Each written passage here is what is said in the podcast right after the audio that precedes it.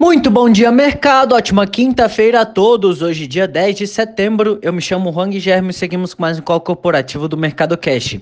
São 9 horas e 15 minutos, horário de Brasília. Índice S&P 500 futuro indicando queda de 0,2% e o índice Bovespa futuro indicando queda de 0,13%. O índice brasileiro encerrou o dia de ontem em alta de 1,24, cotado aos 101.292 pontos, impulsionado pelo viés mais positivo nos mercados do exterior e a trégua na queda dos preços do petróleo, com os papéis de siderúrgicas entre as maiores altas. Na máxima, o índice chegou a bater 101.578 pontos, mas reduziu os ganhos conforme as ações de bancos passaram a sofrer vendas, corrigindo parte das altas recentes, de modo que o Itaú, Bradesco e Banco do Brasil terminaram o dia mistos.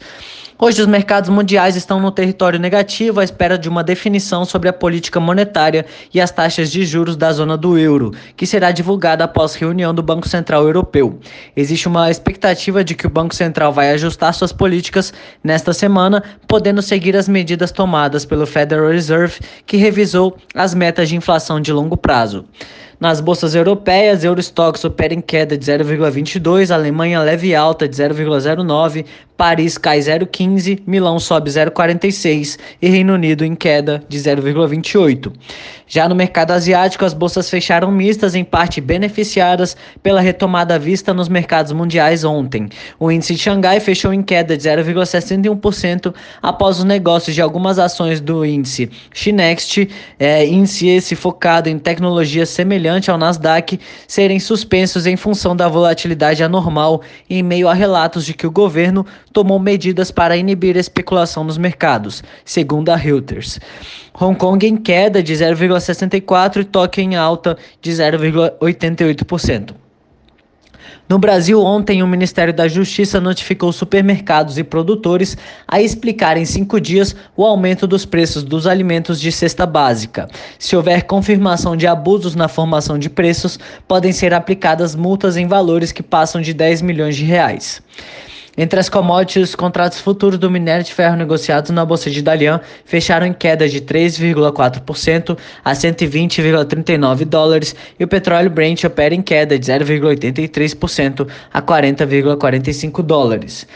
No cenário corporativo, temos notícias do Grupo Pão de Açúcar, em que o GPA iniciou um acordo para a segregação do açaí que opera os negócios atacarejo.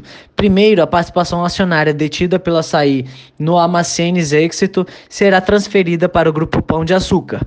Depois ocorrerá uma cisão parcial do GPA e, em seguida, a empresa vai listar as, as ações do açaí no novo mercado da B3 e dos ADRs da empresa na Bolsa de Nova York. Finalmente, as ações de emissão do açaí serão distribuídas aos acionistas do Grupo Pão de Açúcar.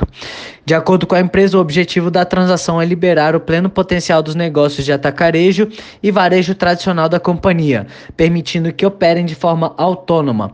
Além disso, a operação permitirá acesso direto ao, mercado de capitais e a outras fontes de financiamento. Oi. Depois de aprovar mudanças no seu plano de recuperação judicial, a Oi deve enfrentar a contestação de pelo menos um grande banco às mudanças. Segundo o jornal Valor Econômico, além do haircut de 55% no valor de face das dívidas, a diferença de tratamento em relação aos bondholders é outro ponto que incomoda as instituições financeiras. Pets. A Pets concluiu ontem a maior oferta inicial de ações, o maior IPO do ano até o momento, movimentando 3,03 bilhões de reais, considerando lotes extras. Com a oferta, o fundo de private equity americano Warbug Pincus deixa o controle da companhia para ser um sócio minoritário com 5% do capital, de acordo com o Estado de São Paulo. O fundador da empresa, Sérgio Zimmermann, é, voltou a ser o maior acionista da empresa com 35%. A estreia ocorre no próximo dia 11, amanhã, e a ação da companhia hoje ficou em R$ 13,75, ante uma faixa indicativa de preço que ia de 12,25 a 15,25. Rapvida. A Rapvida anunciou uma parceria com a Roche para consolidar suas atividades de diagnóstico laboratorial em uma unidade central, Núcleo Técnico Operacional NTO. Pelo acordo, a Roche irá construir a primeira instalação desse tipo fora da Europa, que após implementadas irá substituir os atuais 18 NTOs regionais. Para a construção e instalação do NTO, que ficará em Recife, serão investidos cerca de 6 milhões pela companhia. A nova operação poderá processar tanto exames mais simples quanto os mais complexos, inclusive processando exames que hoje são enviados para laboratórios terceirizados. Atualmente, 83% dos exames são processados em unidades próprias, mas o NTO será capaz de processar cerca de 95% dos exames laboratoriais. COSAN e Biosev. A COSAN informou que sua controlada Raizen está mantendo tratativas preliminares com a Biosev que poderão resultar em uma potencial transação entre as companhias. A declaração foi uma resposta a um questionamento da CVM depois de uma notícia publicada pela Bloomberg que o, com o título Raizen negocia compra da Biosev com pagamento em ações. A Biosev também se pronunciou declarando que segue focada em seu programa de competitividade operacional, que inclui potenciais alternativas estratégicas relacionadas a seu portfólio de ativos, inclusive parcerias, associações, joint ventures, reorganizações societárias, alienação de ativos e extensão de seu endividamento financeiro. Vale. A Justiça Federal de Minas Gerais negou uma intervenção legal imediata na mineradora Vale, requerida pelo Ministério Público Federal, enquanto aguarda a defesa da companhia, de acordo com decisão judicial publicada ontem, de acordo com a Reuters. O caso prosseguirá na na Vara Federal Civil da Seção Judiciária de Minas. Na semana passada, a, a, o Ministério Público Federal em Minas Gerais ajuizou uma ação civil pública pedindo intervenção na mineradora com afastamento dos executivos responsáveis pela política de segurança da companhia. Copasa. A Copasa informou que o Conselho Mineiro de Desestatização autorizou a assinatura do contrato com o BNDES para prestação de serviços técnicos necessários ao processo de desestatização da empresa. Segundo a Copasa, ainda é preciso obter autorização legislativa. CSU. A CSU Card System está avaliando realizar uma oferta pública primária e secundária de ações ordinárias com esforços restritos de colocação. O Banco Credit Suisse está atuando como coordenador da oferta que ainda está sujeita à aprovação da empresa e do controlador e depende também das condições de mercado.